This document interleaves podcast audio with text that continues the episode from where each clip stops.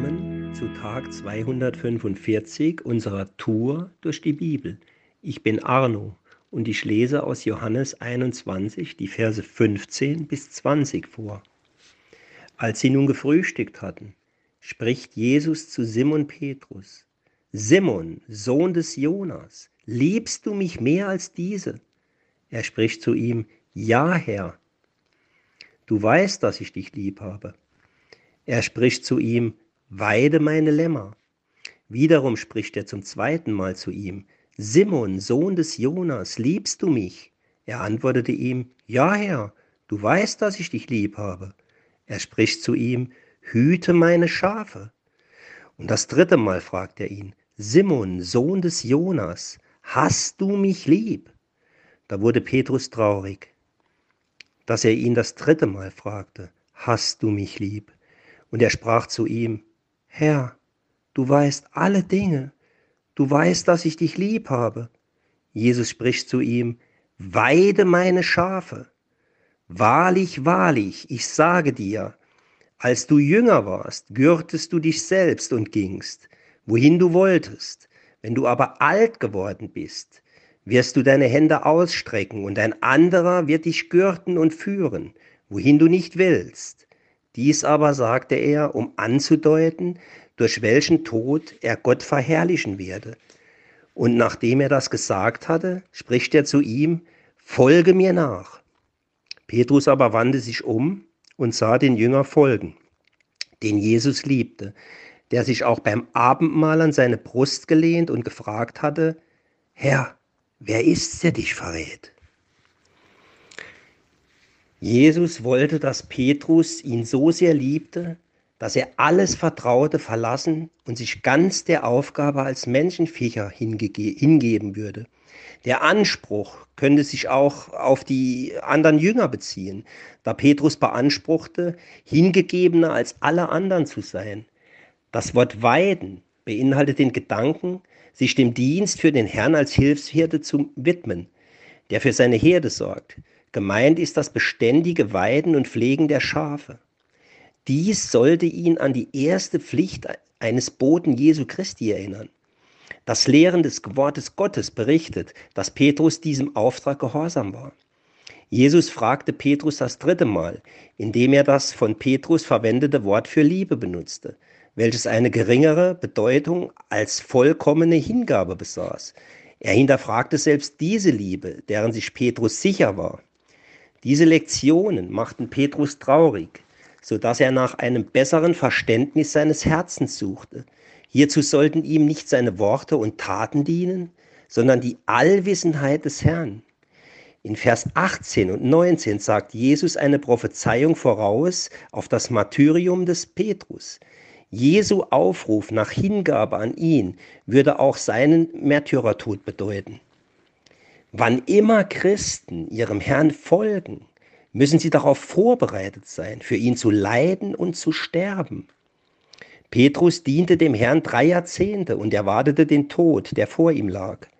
Doch schrieb er, dass ein solches Leiden und Sterben für den Herrn Gott verherrlicht. Überlieferungen der Kirchengeschichte berichten, dass Petrus das Martyrium unter Nero erlitt, ca. 67 bis 68 nach Christi indem er mit dem Kopf nach unten gekreuzigt wurde, weil er es ablehnte, wie sein Herr gekreuzigt zu werden. Tja, wie liebt uns Gott? Und wie lieben wir Gott?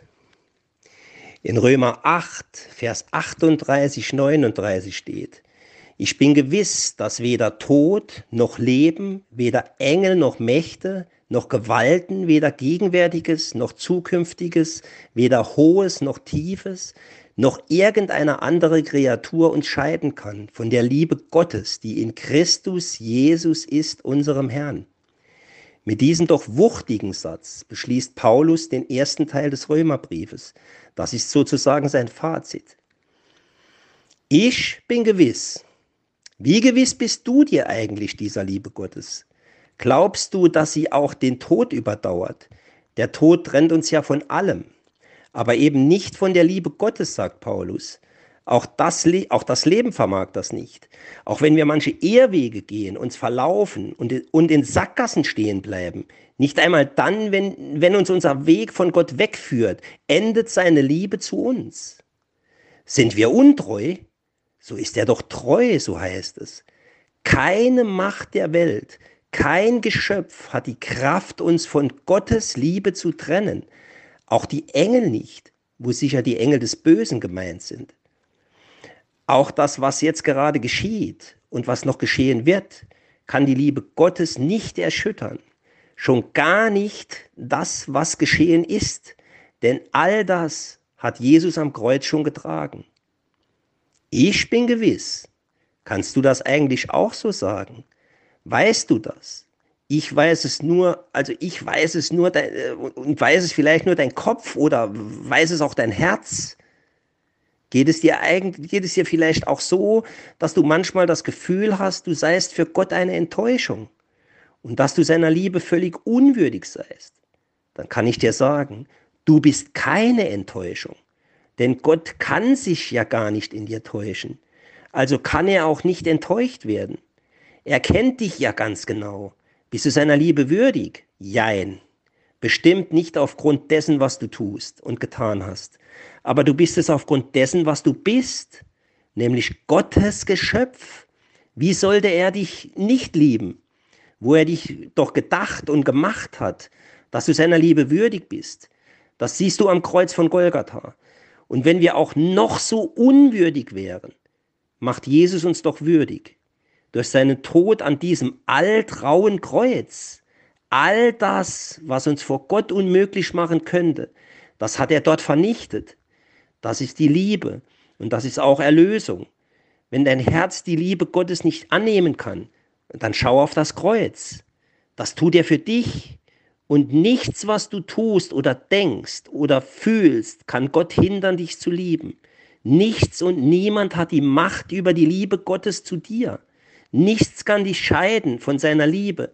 Das steht auch über dir und deinem Leben, ganz gleich, was der Tag heute bringt. Gott segne dich. Heute ist ein guter Tag für einen guten Tag. Lass Gottes Wort in deinem Alltag praktisch werden.